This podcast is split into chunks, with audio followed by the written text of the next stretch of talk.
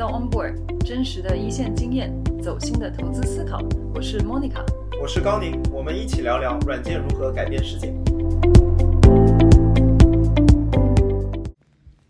大家好，我是 Monica，这是二零二三年新年后的第一期更新，给大家拜个晚年，祝大家兔年快乐，开工大吉。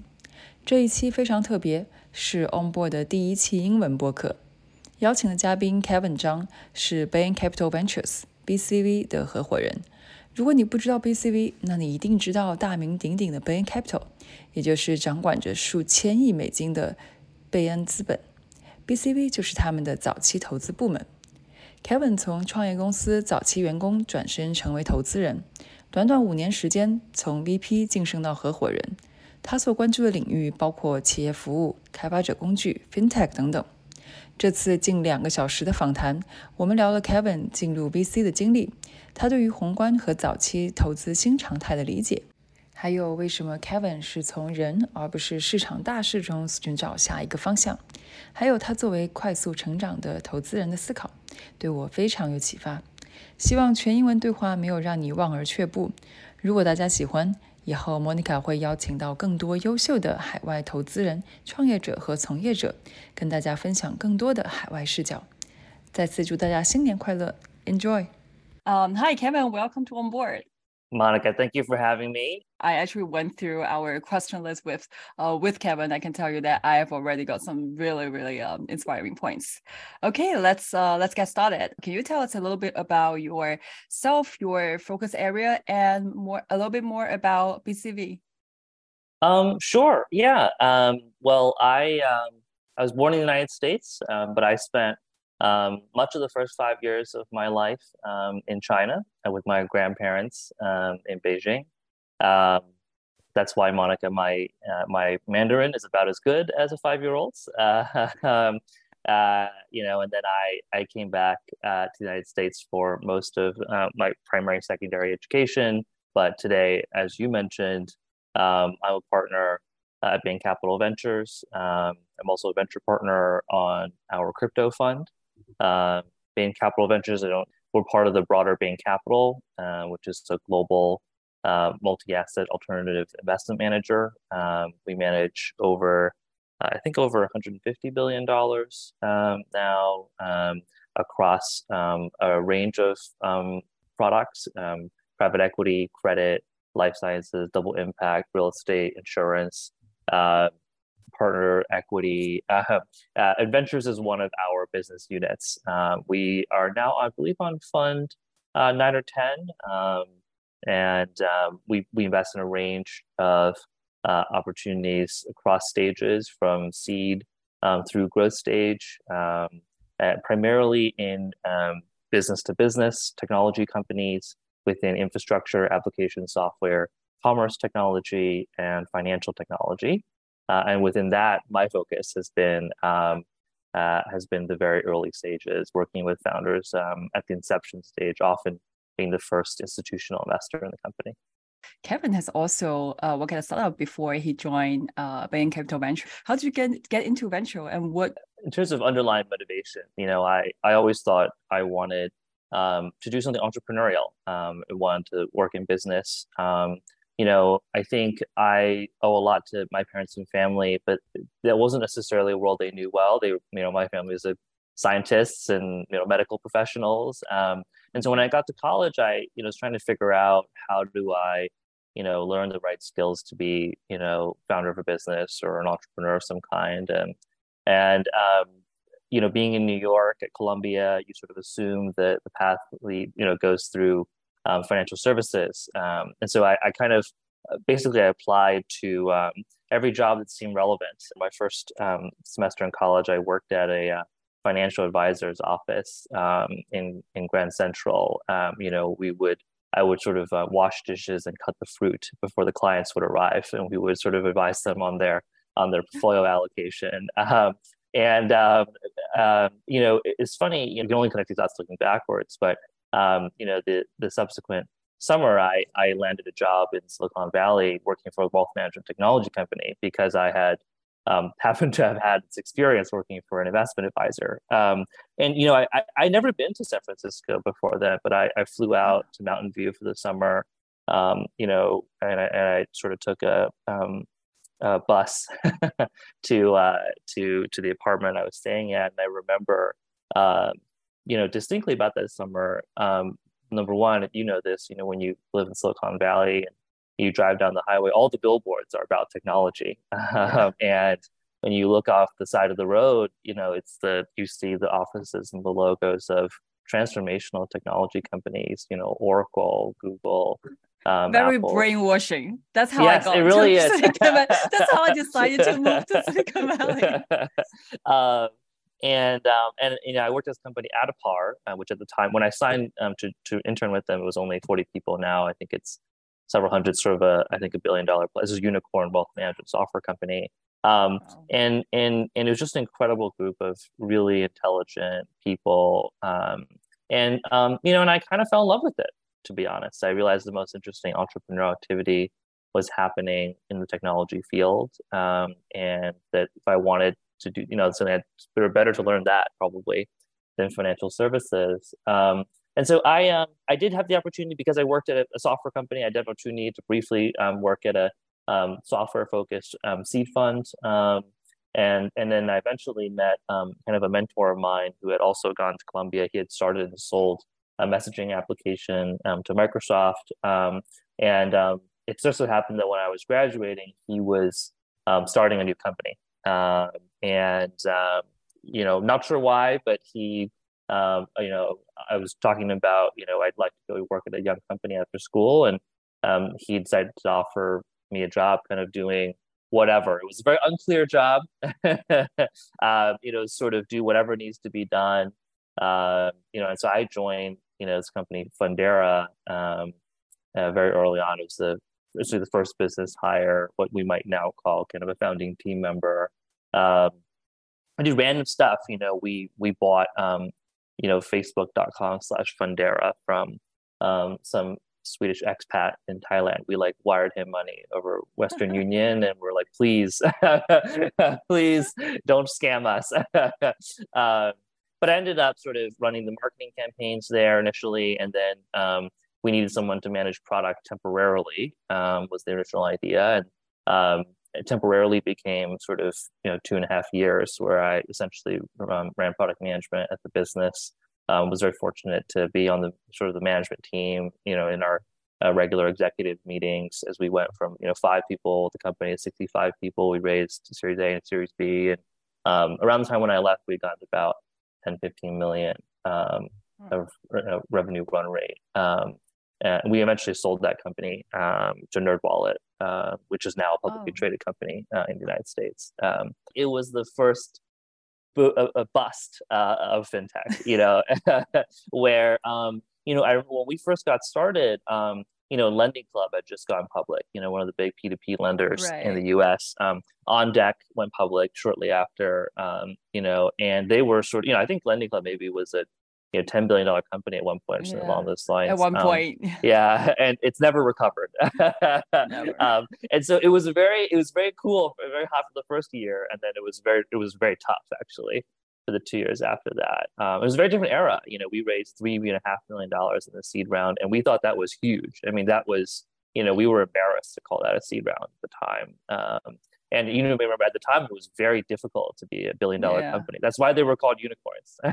to is your question. Um, I had a really great time. You know, I I I'm very grateful um, for the experience. You know, the proximate reason why I left and joined Bain Capital Ventures is that um, my uh, my now wife actually moved to the Bay Area um, to go to graduate school. Um, you know, I wanted to see many companies. I thought, you know, we had a difficult business to build, frankly. Um, I wanted to see other businesses and spaces and see, you know, what else is out there.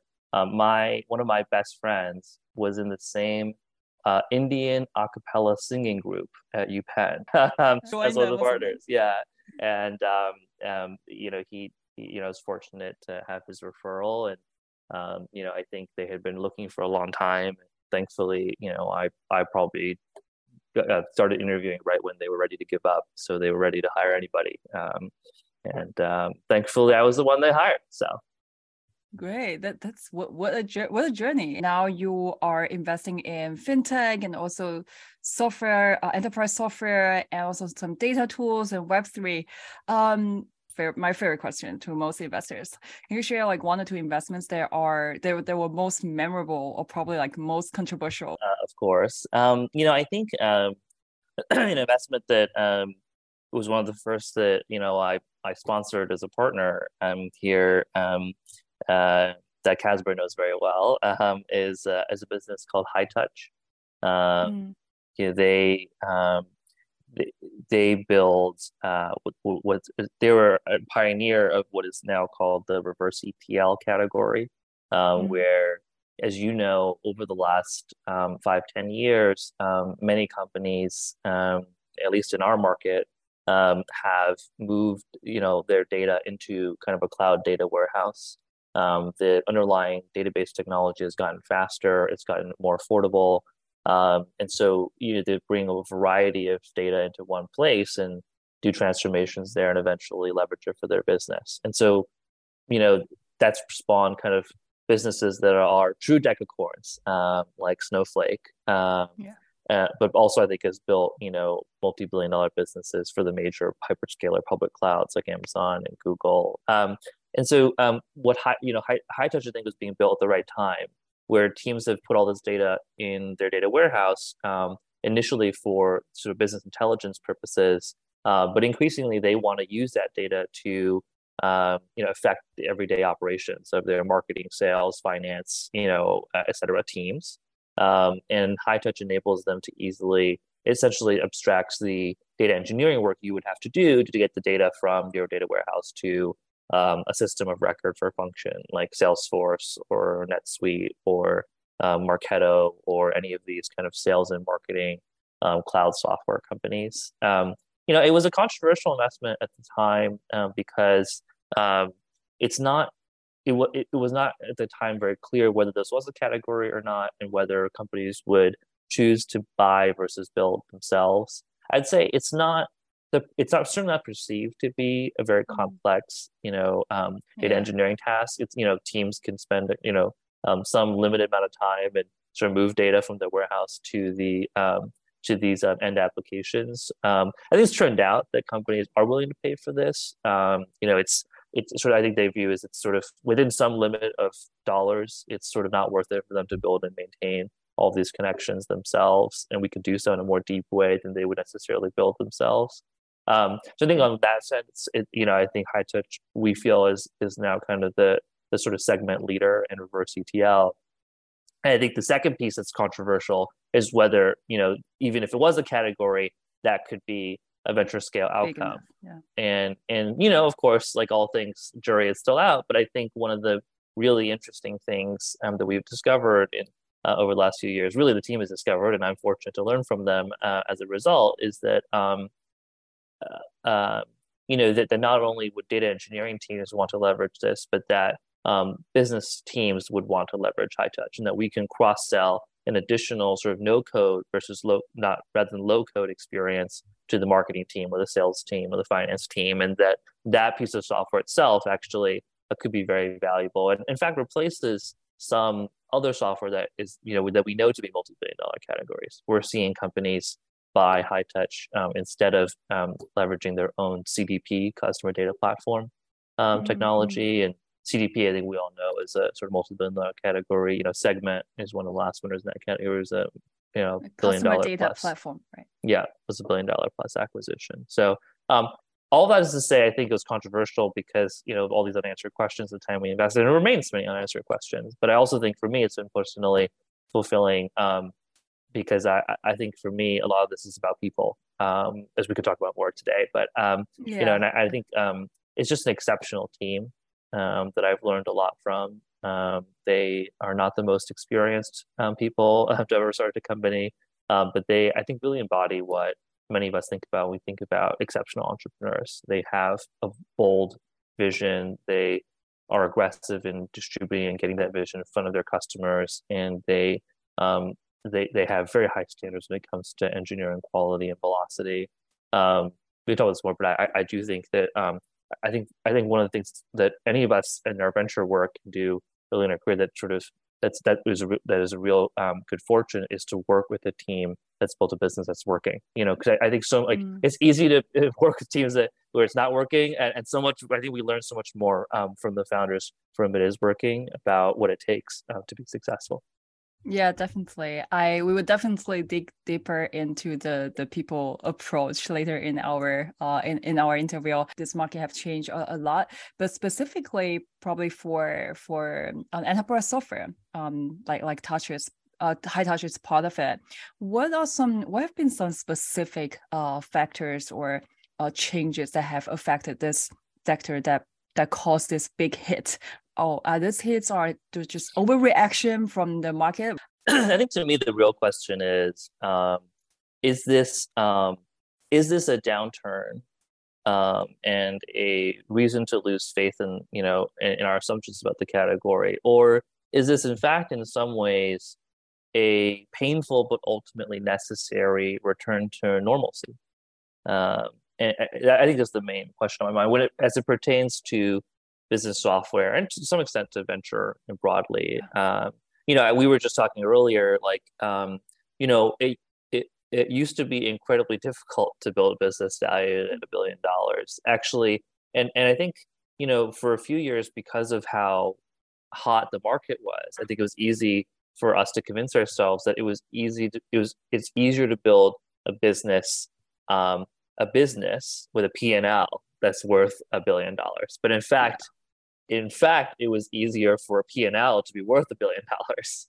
Uh, right. And so, um, and, and, you know, I think it's hard to overlook the role that, you know, macroeconomic and, and, um, and financial policy, you know, has, and that's hard to overlook the role of zero and negative interest rates all around the world um, in sort of promoting speculative behavior and sort of moving money towards unproductive use cases. I think you know I, think there's no there's obviously no coincidence in my mind it's all coincided with um, capital no longer being free.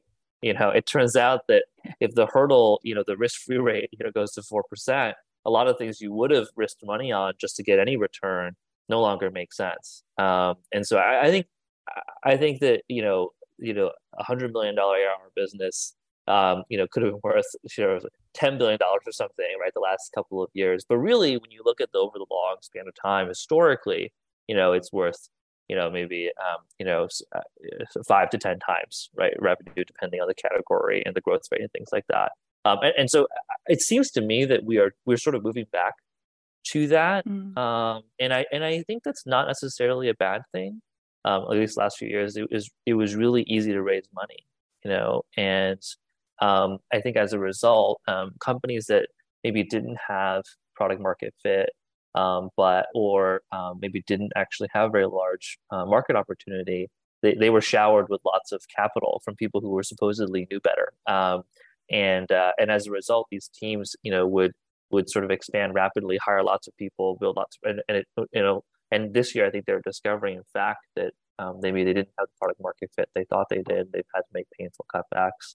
Um, so, so my view is kind of um, it should be hard to build a valuable company. It's always been hard. The, the, free money has made the given us the illusion that it's gotten easier, and it has. The question I think is: Are these businesses fundamentally sound that or venture investors were investing in the past few years? And so I think in software, I think it's fair, like sort of classic vanilla SaaS. I think uh, these are very sound business models. You know, they are highly recurring if you build product right. They're very low customer churn.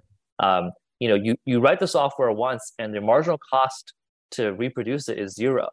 So mm. like it really should be a prof- very profitable business. Uh, However, uh, there's very rare. There were very yes. rare like profitable software companies and right. public companies.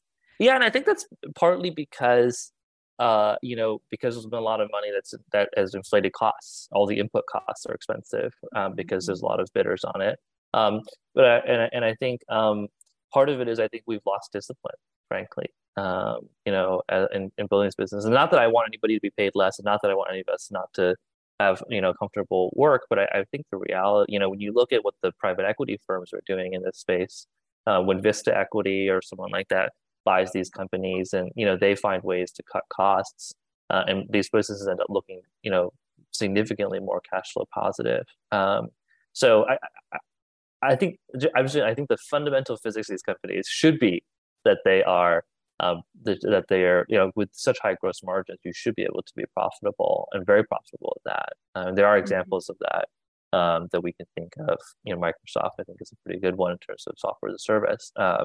But um, there hasn't been pressure. You know, everyone's been so focused on top line growth there hasn't been pressure to get that cost right. I think these, I think we will see an adjustment of expectations around this it's very easy to see like how the the public market has got hit very uh very, very harshly. However if you if you look at the uh, activities and valuations of early stage the second half of last year uh, we we can still see a lot of like 10 million dollar 20 million dollar series a for companies who are probably very very early in uh in commercialization.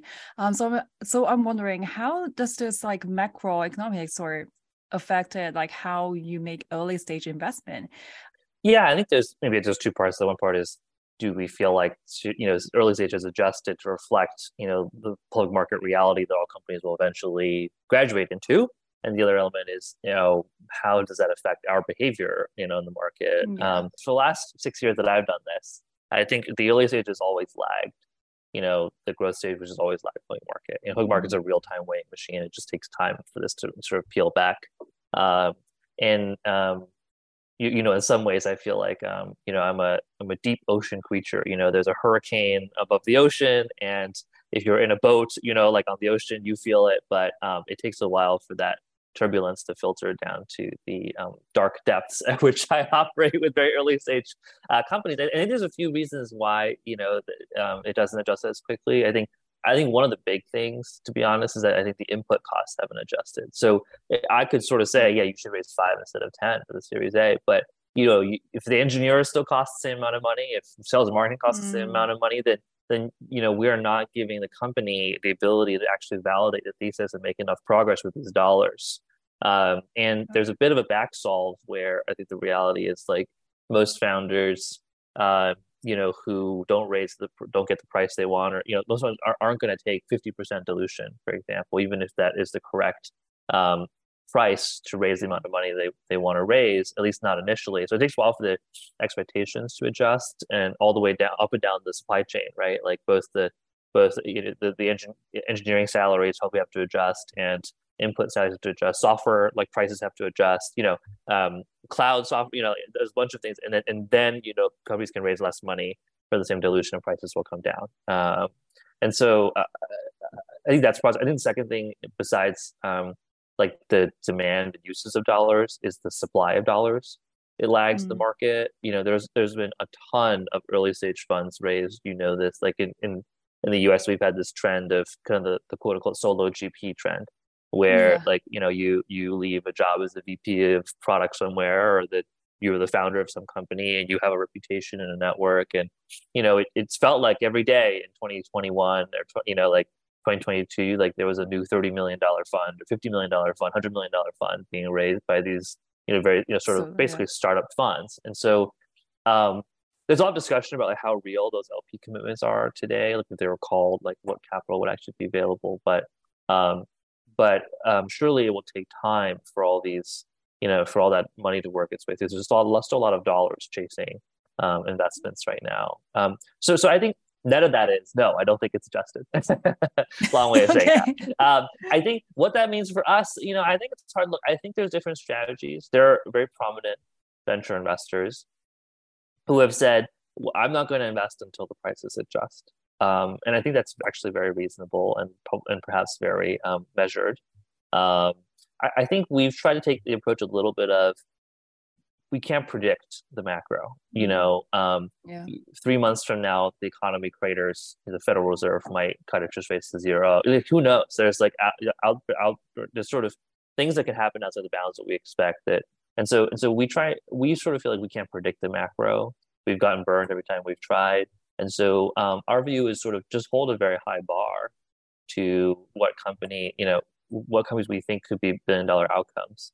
And if they, you know, and, and while it's a slippery slope, I think to some extent, for being selective, um, we feel less of the pain of whether it's 30 million, 50 million posts or 30 million posts, and we we sort of invest over the course of two or three years. We'll give our LPs time diversification, uh, you know, with mm-hmm. respect to macro valuation over the course of that time.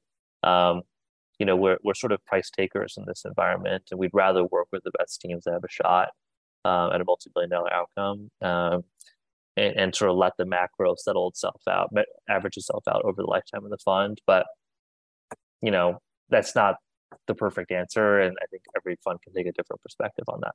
For a SaaS startup that just that have just found their um, PMF, what metrics are we expecting? Uh, I'd say Q4 2022, the range was, you know, probably 50 to 75 million posts. What know, so what what what are we looking for in those startups? Do they need to hit like a certain milestone? The Series A is it, the Series A. I think is always hard to value purely on a, yeah. on a multiples um, basis, yes, yeah. right? Uh, right. Uh, you know, usually, um, you know, you're looking for signs of product market fit. How would you define that? I think it's kind of, you know, you want to look for some set of customers um, that have similar needs for which the product, you know, the same product essentially solves mm-hmm. those needs, um, and that there is, you know, a repeatable ability to go find more of these customers, and that if you, you know, that opportunity could get you to a multi-billion dollar outcome. Um, that's sort of like the the baseline, right? And it could be mm-hmm. three contracts of 200k. It could be 25 contracts of you know 30k. You know, the exact total number I think matters less than the demonstration that there is a significant segment of customers that are all buying the same product and it's scalable. This is for a SaaS company. Mm-hmm. There's always like countervailing factors, like, you know, is is there some kind of network effect, marketplace opportunity? You know, like there's always like other things that kind of make it make the opportunity feel more or less special. Mm-hmm. Um, yeah. But I think those are some of the fundamental. Um, what were some commonly seen misleading uh, PMF signals? Um, I think you know if if we look outside of software for a moment, I mean, I think one of the most, in my view, egregious uh, is in financial services, where mm-hmm. people were looking at revenue growth as a sign of PMF. And as you mm-hmm. know, and as I know, like in financial services, that's really a net income business. you know, like you can make as many loans as you want, uh, and you can and you can make the revenue look as good as you want. Um, but the problem has always been how you make loans profitably. You can you can sell as many insurance policies as you want. You can you can have as much premium revenue as you want. But if the premium revenue isn't greater than mm-hmm. your claims, um, then you're worth you're worth you're worth less than zero, really. Um, and so I think what you've seen is a but you know there's been many you know this happened to um, several lending businesses that went public. This happened um, to several of these digital insurance companies that have gone mm-hmm. public. You've seen kind of the, the share prices of Lemonade and Root Insurance and a bunch of others come down. I mean, I think, um, you know, I, I really think that, um, you know, along the way, um, I would have hoped that their investors would have held the team to a higher standard with respect to, um, you know, the, your definition of product market fit has to be, you know, underwriting profit, um, mm-hmm. not rev- not revenue growth and customer growth. Um, and I, and I worry that that was lost part of what was lost along the way that it's led to you know companies that have reached the public markets without necessarily having a sustainable business model. Like um, uh, under this environment so people may focus solely on the revenue number itself instead of right like what's the quality of the of the revenue. I think that's one thing for SaaS companies that i i've seen like uh, probably missing for for some early stage companies yeah and there's an element of, of the qualitative uh-huh. feedback in there too right like there's an element yeah. of like yes they bought it but what do they think about it um, how's it going yeah, yeah exactly yeah. i think the SaaS has been booming for the past decade but we have seen a like more and more crowded market of SaaS. How do you think about like the moat for a SaaS company? I noticed that you uh, you have invested in a company called Magical, which is in one of the very crowded market, RPA. I think it's a blanket statement to say that SaaS is saturated, right? I mean, surely um, certain segments of SaaS um, are saturated. Um, you know, there's a perception that you know marketing technology is saturated. There's too many sales technology tools. That uh, may be true. I think if you were to, even within those, I think if you were to break it down further and you just say, yes, there's too many email marketing products, there's too many, you know, but but you know, there, there's even within that, I think you'll find there are new trends, unaddressed customers. I think about our portfolio company, Attentive, which is one of the fastest growing businesses um, in our portfolio. Attentive helps um, you know brands, consumer brands, reach their audiences using SMS, um, text messaging, uh, among and, and, among other channels. Now they they've added email as well. Um, you know, uh, that's a marketing technology company. uh, uh, but it, you know, but but they but it turns out that there wasn't you know a great business built around text messaging, uh, at least as of I think four or five years ago when they got started, and you know the business is you know I think as was publicly reported, sort of um, well over um, you know 100 million of run rate in a few short years. And so it, it speaks to I think um, mm. even in sort of we can't paint with too broad of a brush, right? Like I think I think that um, we have to sort of think about the specific customer they're going after, the specific problem they're solving, um, even if the category itself um, seems saturated to us. I, I, think that I would also say I think that there are buyers, uh, personas of of software buyers, and there are industries that are still underaddressed. Um, You know, hmm. we continue to think that there is more opportunity, for example, in supply chain, uh, which has hmm. become you know more important um, because um, consumer expectations have grown. Um, you know, more things are being delivered, you know, um, fulfilled, you know, through online commerce versus in-person logistics. Um, new technology is needed for that. Um, I also think that there, um, you know, there are still new teams emerging, and to some extent, new industries emerging. Mm. Uh, I think about uh, the whole data infrastructure category. Um, the, the you know not you know companies I think had less of an organized data science, data engineering team, you know, 10, 15 years ago. And as that persona has grown, I think that has lifted um, a category of products, whether that's Hightouch or, um, you know, the notebooks world with Hex and Streamlit and Notable, um, or the um, observability world with Monte Carlo. Um, so I, I think, you know, these three things, you know, you have to look within even credit categories and we have to recognize that there are still uncrowded categories, and we have to recognize that there are new categories and new personas, um, you know, that that um, come together because of external factors, and all of that presents opportunities, mm. I think, for new software. Yeah, definitely.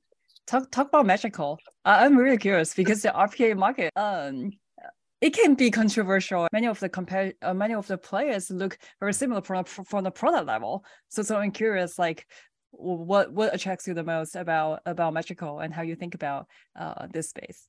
Yeah, I think that um, you know, as you and many in your audience know, like our, our robotic process automation (RPA) is um, you know a multi-billion dollar category. Um, I remember maybe six, seven years ago when I first got into the business. Um, was, you know, um, that was like probably the peak of um, the excitement around this company UiPath, um, yeah. which has since gone public. Um, you also had some um, companies around um, RPA, um, uh, uh, such as um, the process mining category, uh, mm-hmm. businesses like Celonis um, that have done very well.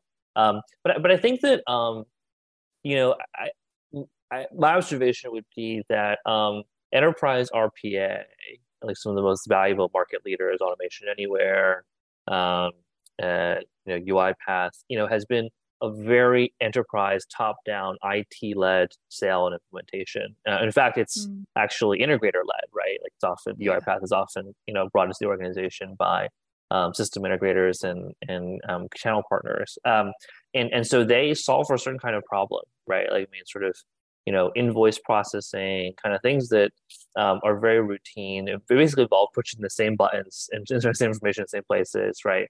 Um, they don't really require a human touch, and they are visible and understandable to IT, which, as you know, isn't always great at understanding how business users use their technology.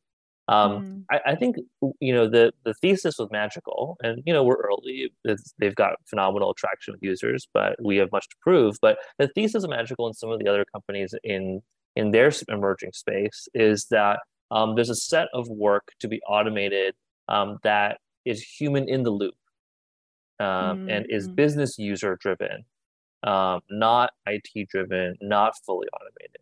Um, and that that requires a very different shape of product and probably a mm. very different way of selling. Um, so, so you know, Magical is sort of you know installed on individual client browsers, you know, of people who do you know wrote some kind of repeatable work, right? Like I, you know, look at founder names to reach out to, and I build a list, and I send an email to them, or I am a customer support representative. I, you know, I write, you know, kind of similar emails all day to to people. Um, you know, Magical's kind of RPA is to look at things that I'm doing repeatedly and to help me do those things, um, uh, you know, without incremental effort and reducing amount of time, and and but giving me control over when that mm. happens. So I think it's in the same category. I think actually that in some ways processes where people are in the loop there might be more of those, and those might be more valuable, frankly, than processes where people are not in the loop.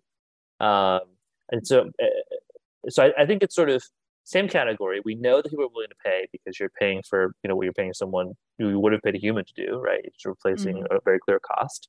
Um, but I think it's a different set of workflows.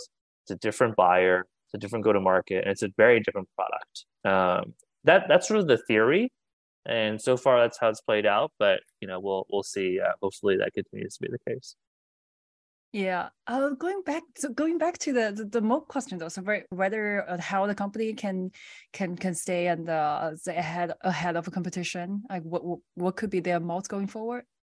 Yeah i think there is theory and there is practice of mm. you know how these things work. I mean theory would would be sort of hypothetically, you know, what are things that give these companies defensibility? Um, one might be that the the people who are most likely to compete with them have incentives not to.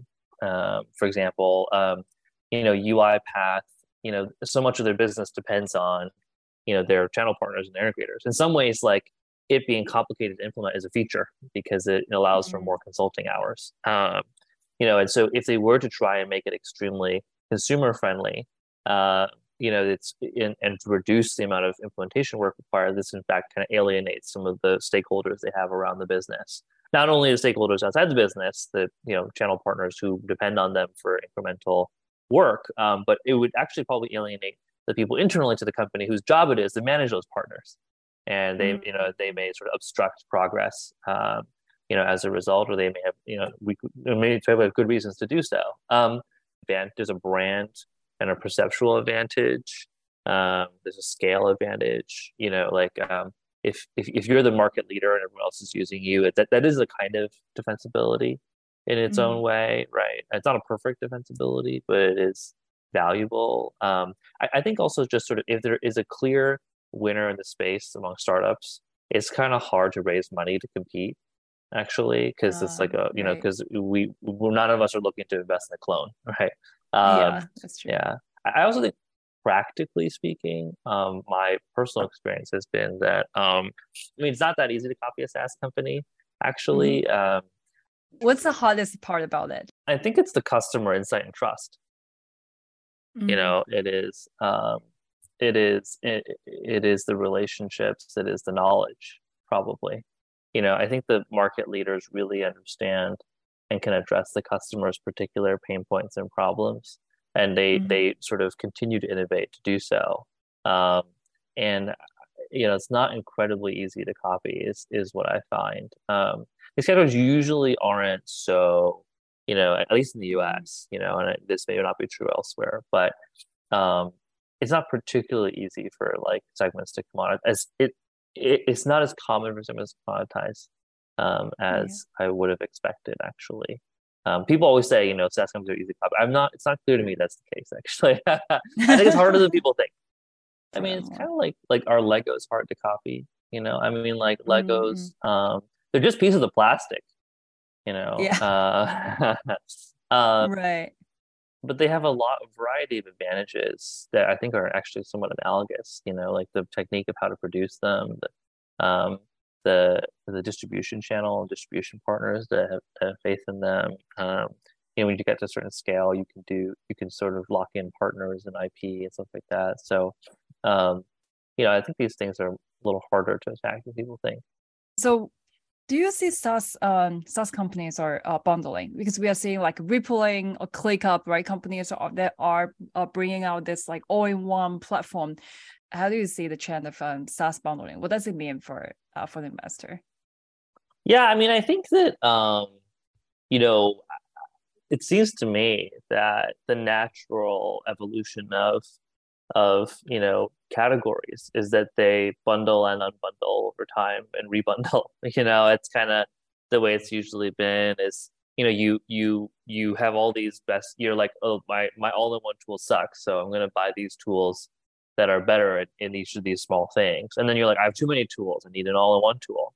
Um, and they you know so i um i don't know you know i think um i don't think there's a very clear answer today. I think this is like more a matter of customer preference and market segment. Um, there are going to be customers that want to buy everything from Rippling, and there's going to be customers that want to pick and choose.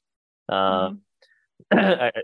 and so, um, and, and that you know might be, for example, you know, um, a lot of small and mid-sized companies in the U.S. they want to buy Slack and they want to buy Notion, they want to buy, you know, and then a lot of companies, a lot of larger companies in the U.S. they want to buy Microsoft, right? It's sort of uh, these things. I think are a little bit. of, they're not really an or question, in my opinion. I think they're more of an an, an and. They tend to coexist, but not necessarily the same companies. Yeah, that that's true. Um, I said I'm done with SaaS, but that's part of SaaS that I particularly care about is um, uh, develop tools or or infra sector. People think that developer developers don't pay, even if you build a good uh, even if you build a good product right you always have you might be able to uh to get some small small checks from developers or you may be able to to get a lot of uh, stars on github users from github but eventually you still have to you still need to have a sales team. Well i think the generalized question is do individuals really pay for anything? Uh you know not I don't know if we should lay all the blame on developers. You know, I mean, the truth is, does the average salesperson, you know, buy their own individual that much of the individual software? Does the average marketer do so? I, I think the reality is that um, I think you know my guess is if we look at the financials, even of companies that are nominally prosumer businesses, um, you know the, the the real dollars are often going to come from the you know teams buying it and companies buying it. Um, it, you know, there, has been a, you know, the U.S. has been a lot of experimentation around like personal SaaS, um, you know, Superhuman, you know, you know, things like that, and and we'll see. But so far, they haven't proven to be individuals haven't proven to be like a fer- like a fertile enough market for multi-billion-dollar venture outcome. Um, but surely, like winning individuals is a very important and powerful step to winning their team and winning their company. And you know, developers development teams buy software. We know that, right? Like Jira mm-hmm. and Atlassian is a you know multi-decacorn business. Um, um, the the CI/CD tooling category, you know, has um, valuable companies in it. The you know IDE category, although you know dominated now by kind of you know um, sort of the major tech companies, you know, you can imagine there being a billion dollar company potentially. So um, I, I think um, therefore the question is, you know, what are the things are is everything that's valuable to an individual developer valuable to their company um, and I think the answer, unfortunately, is no.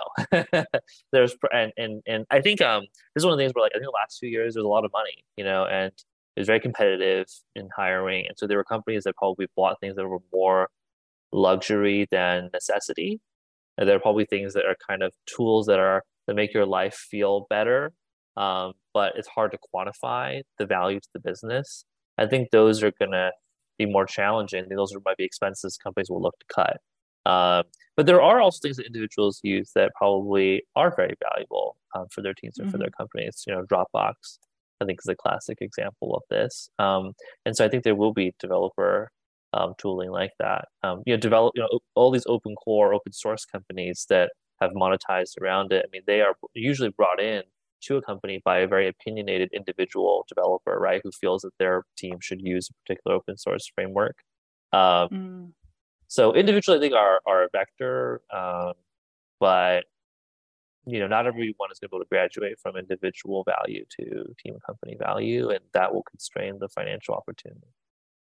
So, so when you're evaluating uh, a 2D startup because you have invested in a uh, in a couple, are there any uh, specific criteria or some uh, that you are that you are looking for that's that are different from a SaaS company?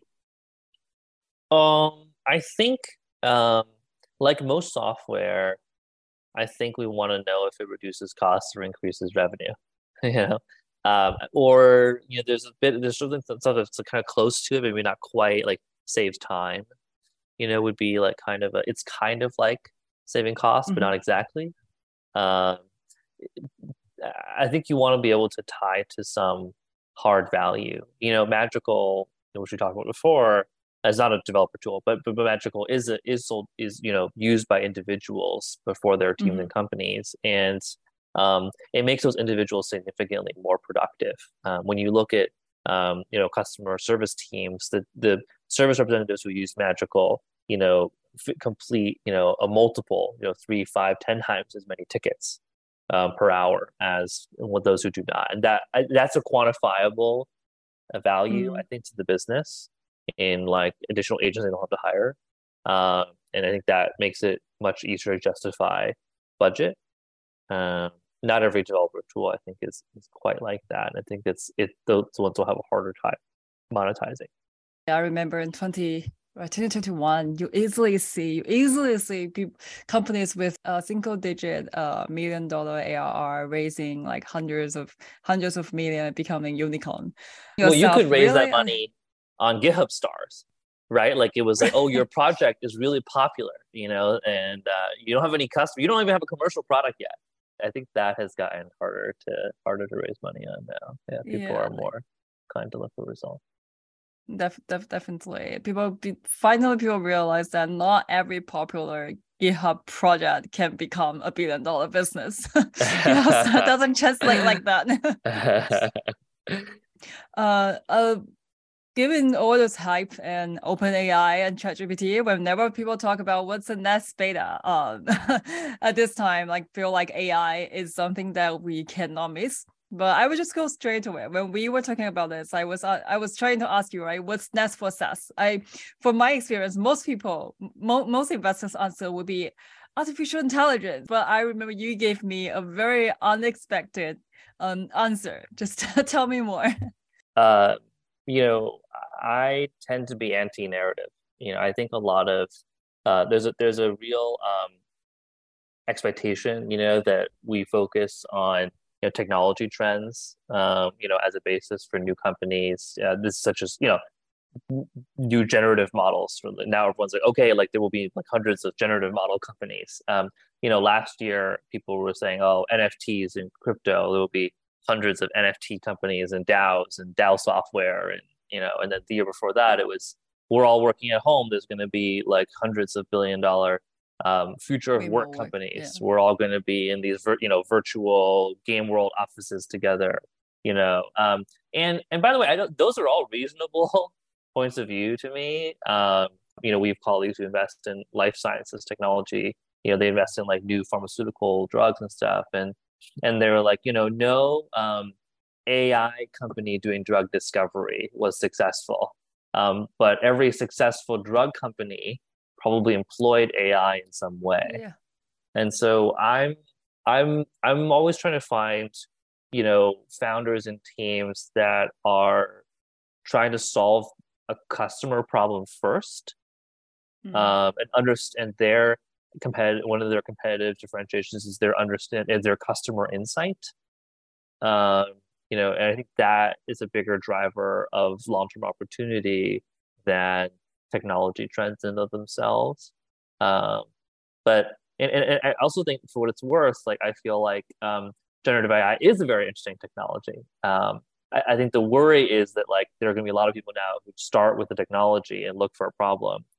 Uh, whereas I think if you know you and I were looking at this three four years ago, which I'm sure you were as well, like um, you know there were people who were talking about generative AI and how it could be used in you know, design and other things. Um, but and and they they you know they they they sort of came to that more independently um, and without the without sort of the pressure of this like you know narrative publicly they, they probably came to it from first principles. In some ways, it was you know not only was it non-consensus, it was probably a counter narrative at the time that they thought about it.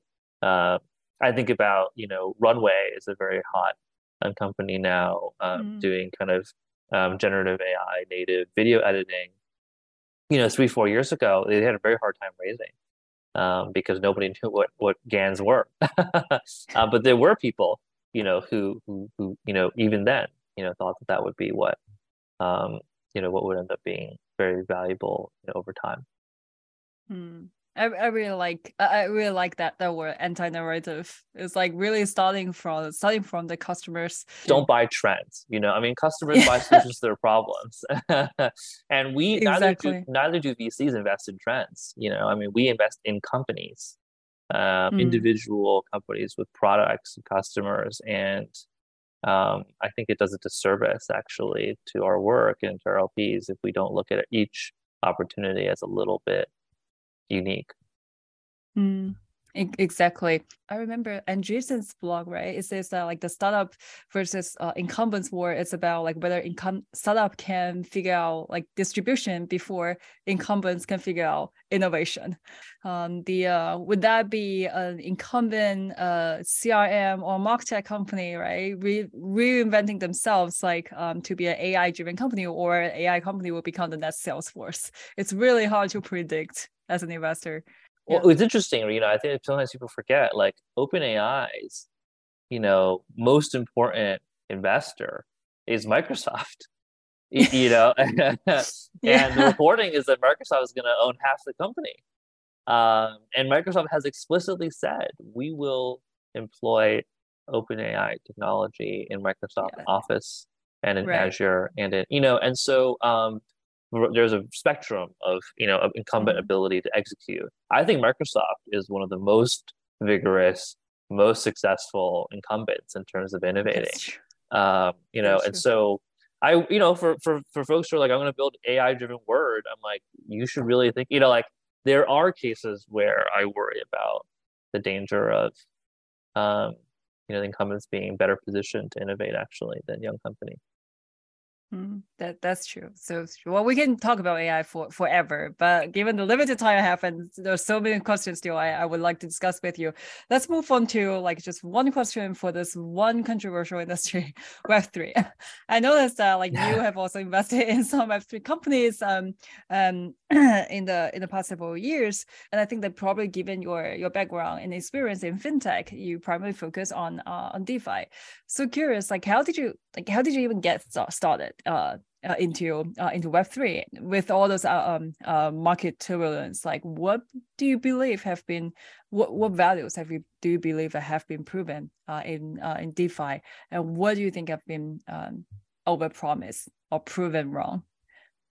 Yeah, I um, I um, you know as as I mentioned earlier, I you know I started my career in lending, right, in sort of the mm-hmm. lending industry. We're a lender ourselves. We work with all the major online lenders at Fundera, and um, including some that were, were called marketplace lenders, P2P lenders, right? In, in some ways, um, the, the vision of P2P lending, um, which is to allow you know individuals uh, to make loans to others without all of the infrastructure of banks, uh, you know, getting in the way and, and, sort of taking a cut of the spread.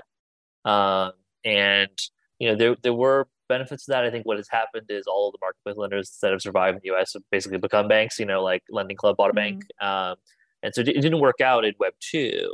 Um, but, you know, the reason why some of Web 3 looked familiar to me um, early, you know, over the past few years is, is, you know, that lending has been one of the core use cases that people have, have used it for, uh, lending of different types. We can talk more about that. Um, and in some ways, you know, the the promise is actually very similar to what marketplace lenders try to do, which is to allow mm. you know permissionless um, contribution of um, value um, to those who would pay you know for access to um, that value. Um, you know, and, and, sort of you know, in, in, and mediating all of that with computers and code rather than people and institutions and law. Uh, and and so um, uh, you know, my, my view on Web three is I, I think um, whether people agree or disagree, I think that you know what is relatively clear to me is that um, you know, its use in creating a digital store of value, uh, you know, uh, um, I think is sort of is proven among some segment. Now, you can argue it's not a good source of value because it's got all these kind of like volatility issues with it. But clearly, some people think about it as gold or whatever, as you know, they think about Bitcoin as, something that has value over time.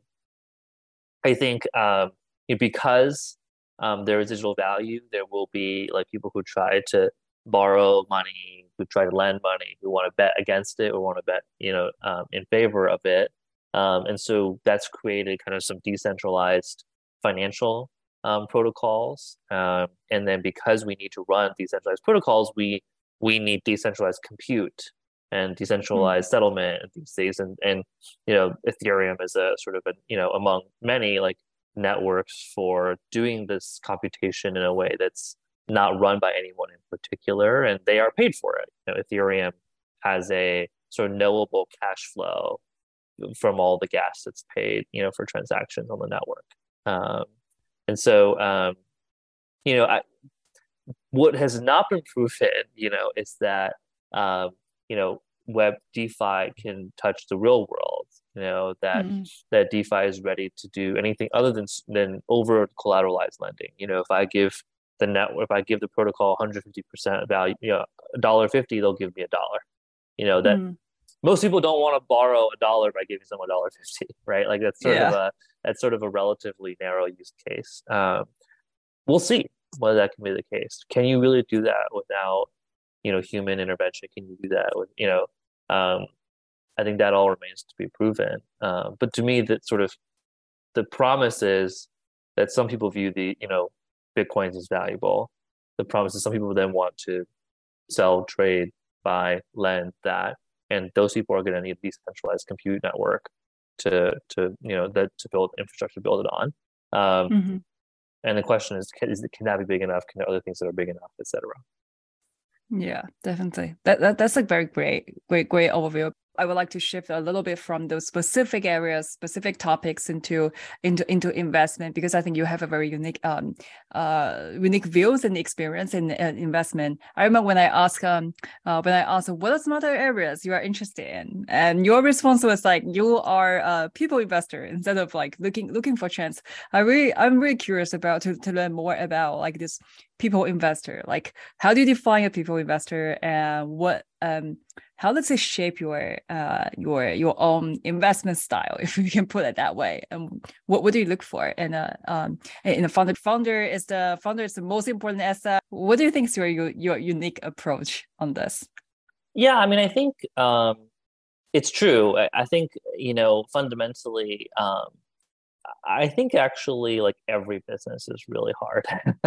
now, some businesses are impossible you know and so it doesn't matter how good the person is but you know and and some business you know and, and some businesses even if done are not valuable.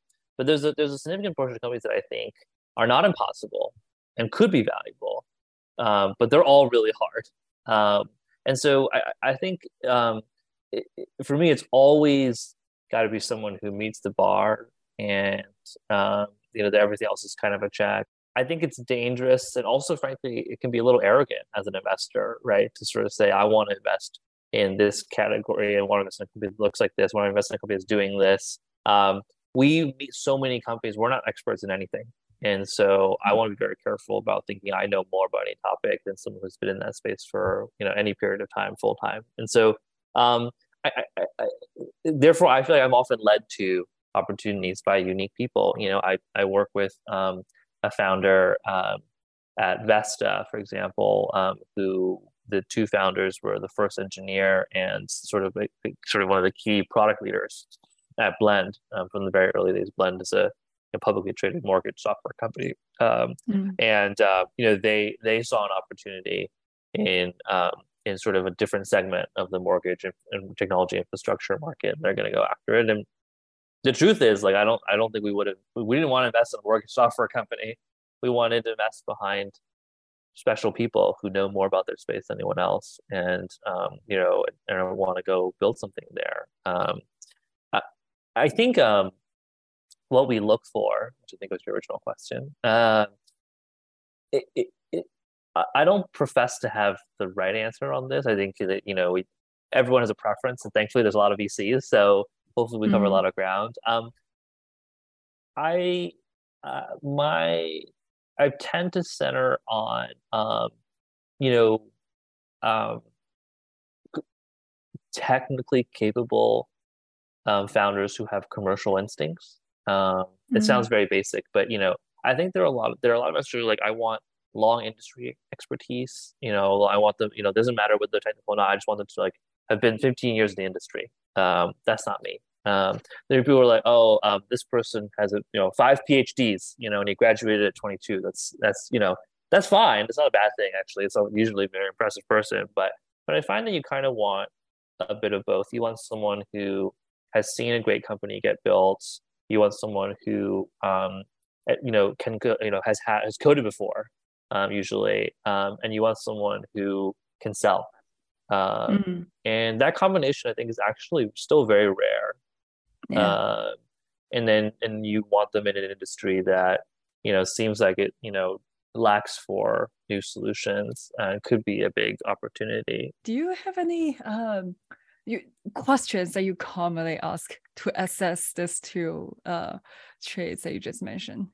I usually try and get a sense of what is their customer insight what is their knowledge of the mm. market and can they you know when I, when we talk about a particular when about the topic around which they're going to build the business can they speak about it in a way that feels deeper and probably in many ways more counterintuitive um, than you would hear from someone you know i think the the negative outcome is like they sound like a mckinsey global institute report you know on the topic and the positive outcome is they can speak in very particular detail. They also can speak about things they don't know, but like, but they can speak in very particular detail where you feel like they have insights that are uncommon uh, about a particular space or problem. Um, I think that's sort of the most different. And and so the question you ask to get at that is often very particular, right? It's like kind of mm-hmm it, has got to be specific to their space and you have to be able to dig in with them and go to that layer of depth but um, i find that's often the that's often what i look for is this combination of like commercial technical founder that has insight in a particular market opportunity. Can you think of an example a customer insight from a founder that impressed you? That demonstrates his um, customer insight? Um, well, um, you know, I'm trying to think of multiple examples, but um, you know, with Vesta, for example, the you know mortgage software company, you know, they um, they're choosing to build um, the loan origination system. They're they're basically choosing to build what I think is the hardest piece to displace. You know, and you're like, well, why don't you build something around it? Why don't you build like a little plugin? And and they're like they're like the only way to solve the problem is to rebuild it from scratch and to rebuild around these principles. And um, and and we've considered all the other options, and and this is the form factor that makes sense um, to solve the customer problem build. You know, and so and there's a conviction there, right? Like it's sort of mm-hmm. it's not the like what's the right answer for the VC. It's not like you know something you would know if you just happen to read about the space um, they can tell you very specifically, you know, why um, it has to be the loan origination system that you replace in order to solve the real problem. Um, you know, um, I think the Hightouch founders they can speak very eloquently about, um, you know, not only why reverse ETL is valuable and harder to build than one might think, um, but but but about the CDP market. You know, the one of the mm-hmm. founders, a couple of the founders have been at Segment before they can tell you sort of you know segment sells to this profile customer we sell to this profile customer you know segment is strong in these ways and they have vulnerabilities in those ways. Um, uh, you know and, and they can tell you insights about the the sort of marketing buyer you know what do they want what are they looking for what you know why would they value us versus them? It's um you know sort of the, it, sort of i always come away from these conversations you know um, with an appreciation for their expertise. Yeah, definitely. So another another question is about uh missing deals. Every investor miss every investor misses deals. I'm wondering, do you remember like one or two deals that you miss, and what do what's your take from from that? I remember a podcast from a, a partner at Sequoia. He said that we of course we need to do post-mortem as an investor for deals we miss and or fail or companies that fail. Uh, but they also don't want this post-mortem to discourage people from taking bets because that's the nature of early stage investment. So I'm curious, like what do you learn from them uh, to, from, from the deals you miss? Well, I think that um, it's um, you know I, I think you have to evaluate whether it's working or not on on a, on a kind of whatever is a long term metric we'll care about. Long term metric is usually like P and L, uh, mm-hmm. You know, I think the last few years, it's dangerous to to sort of think that a company is successful because they're able to raise more money. Um, but I think there are companies that have a great P&Ls uh, or that have mm-hmm. had great, you know, trajectories proven in dollars their customers are willing to pay them.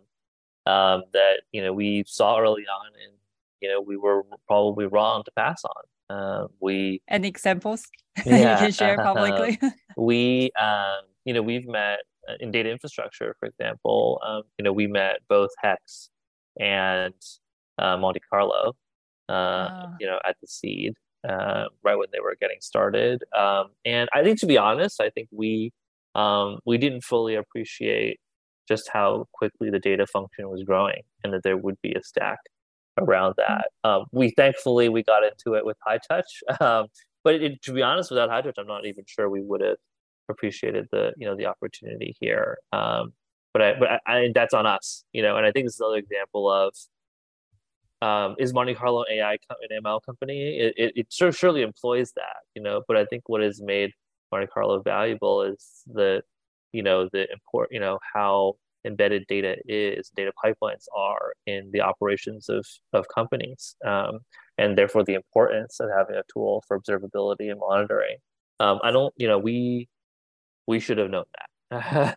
mm-hmm. So I think the postmortem is not um, is is not like who's to blame or whatever. But I think the postmortem is how do we engage in practices that reduce like the you know how do we spend time with companies and understand what functions and how, how their businesses are changing such that next time we see a trend like the growth of data infrastructure we we won't um we won't be we won't be surprised in retrospect. The uh, the final question about investment before we move into the uh, the quick question session, which I like, which I always enjoy, uh, is actually come from um, uh, our mutual one of our mutual friend. Uh, he asked, be make sure to ask uh, ask Kevin about his inflections in uh, in his venture career.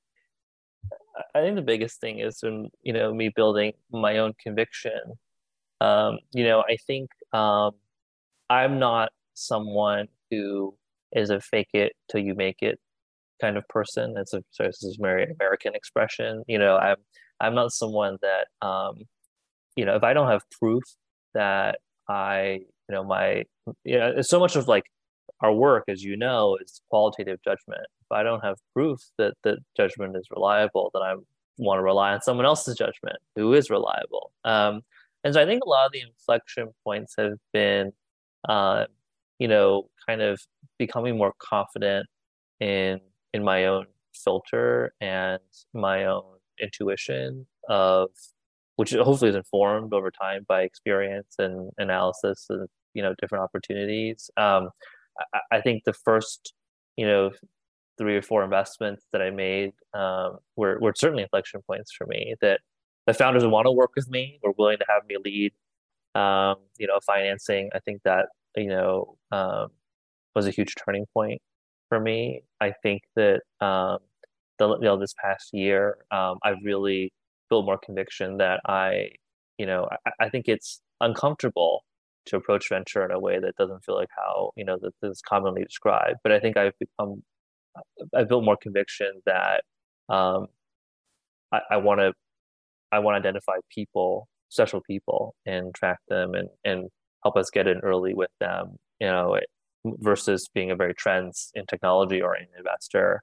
Um, I think the past year, I've gotten more data that suggests that um, that that can be a winning strategy for us and for our LPs. Mm. Um, I think that's been uh, a key.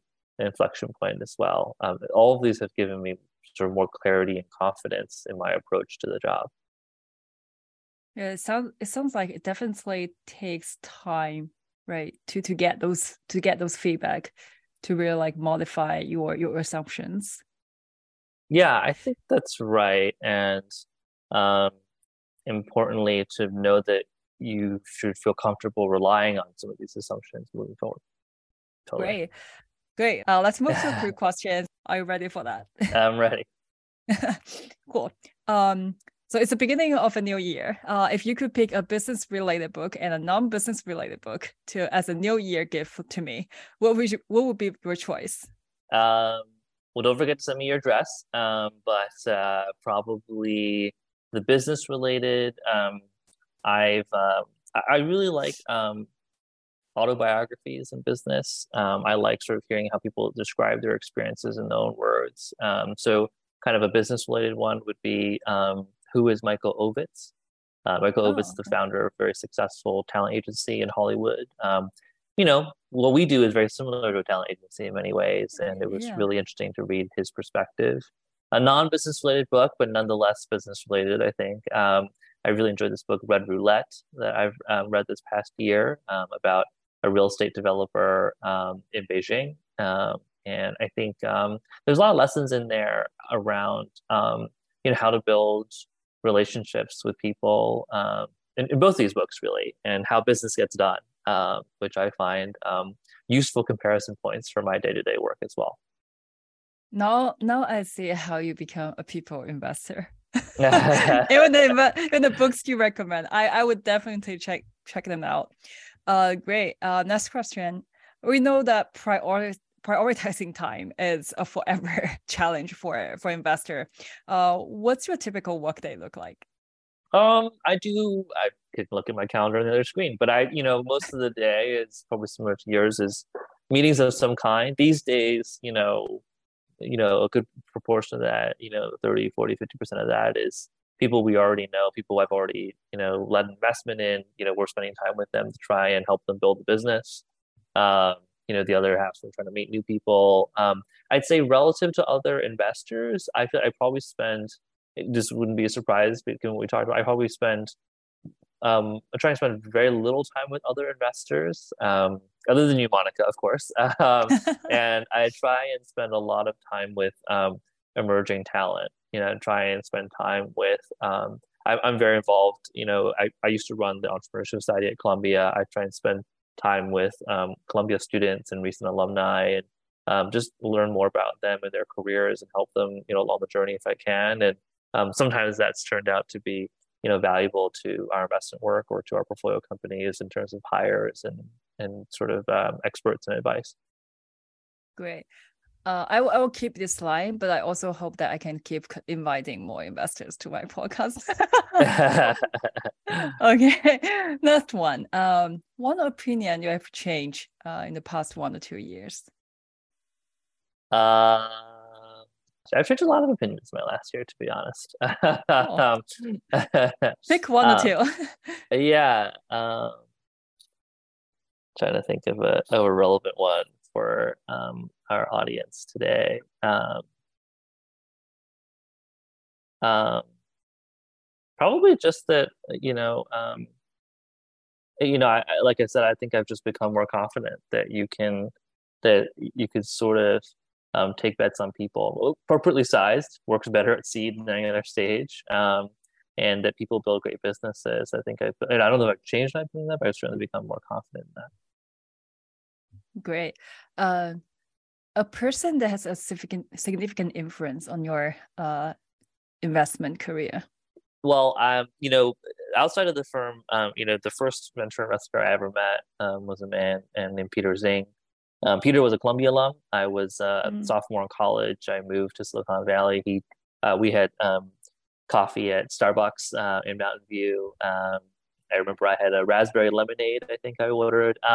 And um, you know, he had been um, a very senior um, corporate development leader at Microsoft. He started a fund called Maris, um, and um, you know, he he was influenced in that um, he, I'd never met a VC before him, so he made it seem real to me. And he was someone I leaned on a lot for advice. You know, when I first got started, I would run into him at events and and stuff like that. And just a really, really kind person. He actually, you know, um, passed away a, a couple years ago, very suddenly. Um, and um, and I think that, um, yeah, I wish I had asked him more questions. Uh, I didn't know that we had limited time. So. Yeah, I'm sorry to hear that. But definitely one thing I miss about Silicon Valley the most is that I remember when I just got there, I knew almost no one there. Uh, I just call call connected people on LinkedIn and ask for ask for coffee if they accepted my invite. Um, I re- I always appreciate for whoever accepted accepted having a having a coffee chat from a random person from from LinkedIn. That's the magic that, that of Silicon Valley, though, isn't it? I miss that a lot. Um, great. Uh, next one. Um, an over a little bit spicy, uh, an overrated and an underrated trend in Silicon Valley. Uh, I think the Google culture is overrated, at least when it comes to startups. Um, mm-hmm. I think that within that, for example, I think this emphasis on endlessly A/B testing um, mm-hmm. things I think is overrated. Surely you have to be informed by data when you run a business, but uh, I think people are too many people are substituting um, you know, A/B testing for vision and conviction. Uh, I think that um, I think that Google culture has created the sense that um, startups are about having fun um, and um, being happy every day. I think the reality is that building a company is really freaking hard and painful. Um, you're probably not going to be happy on a day-to-day basis, and we shouldn't set people the wrong expectations. Um, I think you. I hope that you feel fulfilled you know on a weekly or monthly or quarterly or basis and you can look back on it positively. But but I, but I think there are aspects actually that are harmful um, to the industry um, and, I, and I hope people will uh, will overrate uh, will realize that they're overrated. Uh, I, I think an underrated trend um, is um, early career founders um, first time founders. Um, I think that you know there's a lot of certainly when I moved out, there was a lot of like I want to back repeat founders, I want to back second time founders, I want to back um, you know there's a sort of like sort of, oh you know like most founders who start you know unicorns are in their you know we're in their 30s or 40s. Um, that is not my observed reality. I think that when you think about some of the biggest companies, they were started by early career founders, first time founders. Um, Stripe, mm. I think, being the most common example. But you know, Facebook, Microsoft, you know, I mean, yeah. like those are not outliers. I think those are reality. I, I think the interesting thing is that you or I, we look at like music or we look at sports where um, people in their 20s dominate. You know, like it, it's very obvious if you are a world class talent by your 20s. And in fact, you're past your prime, you know, by your 30s in most sports and in music. Uh, maybe not music, but but surely like you you would have debuted before then. Uh, and, and we assume that that's really that's sort of limited to those fields but i'm not convinced i, I think that, that i think that's true of many more fields than people think that's that that's great i i, I like it um a little bit relaxing question what do you like to do in your spare time besides work besides talking to future talents um, I don't have a lot of spare time. I think is the reality. Uh, I don't think I, you know, I would sugarcoat that for people. Um, I uh, I like um, my wife and I like to uh, take trips together. I, I treasure particular um, when we take road trips and we're driving, and I think it's one of the few times nowadays where you know I'm we, we are you know focused on um, each other. Obviously, also driving, but you know like we're focusing on each other. We're not usually on the phone or you know or or fiddling with an app or reading our email, and and I do treasure those moments. Um, so I think that's one. Of that's at least one thing. Oh, my other spare time thing. I um my avocation is um is foreign policy, international relations, and politics. Um, I think it's like not a very good career for young people. Um, but uh, you know, if I am fortunate to have a successful career in this business, I um, I uh, I would hope to have a second career, um, you know, in uh, in public service. Interesting. Interesting. Looking looking forward to what would you would you would you do? Uh great. Uh we have two we have three questions left. We have and three and three minutes left. Let's go. um if started again, what would you have done differently in 20 in 2022? I think it's so hard. I actually, to be honest, I never I try not to think about this stuff and just look forward. Great. Uh, another question come from come from our mutual friend Casper again. Uh, he said that you are very good at career advice in uh, in venture. Uh, would you share some advice, especially given this uh, special time of the market? Well, I think that um, you know, I, I think probably the most impactful advice someone else has given to me is that um, you know if, if you invest like everyone else you'll you'll make index returns right um, you know alpha in this business comes from a different approach um, and and i think um, you know we, we we work in a very weird industry you know like um, lots of people who like don't need to work anymore do this because they think it's fun right like actors former presidents um, yeah. founders who sold their business for billions of dollars um, they don't have to work anymore, but they choose to do so because you know this is kind of like an interesting thing to do, um, and and we compete with them. Uh, and and I think the basic equation, you know, we have to recognize is that if we generate more in carry dollars for the partnership than we earn, um, then it's irrational for the partnership not to make you a partner uh, and to keep you as a partner. Mm. Um, now, any individual partnership can be irrational, um, but not all partnerships are irrational, surely.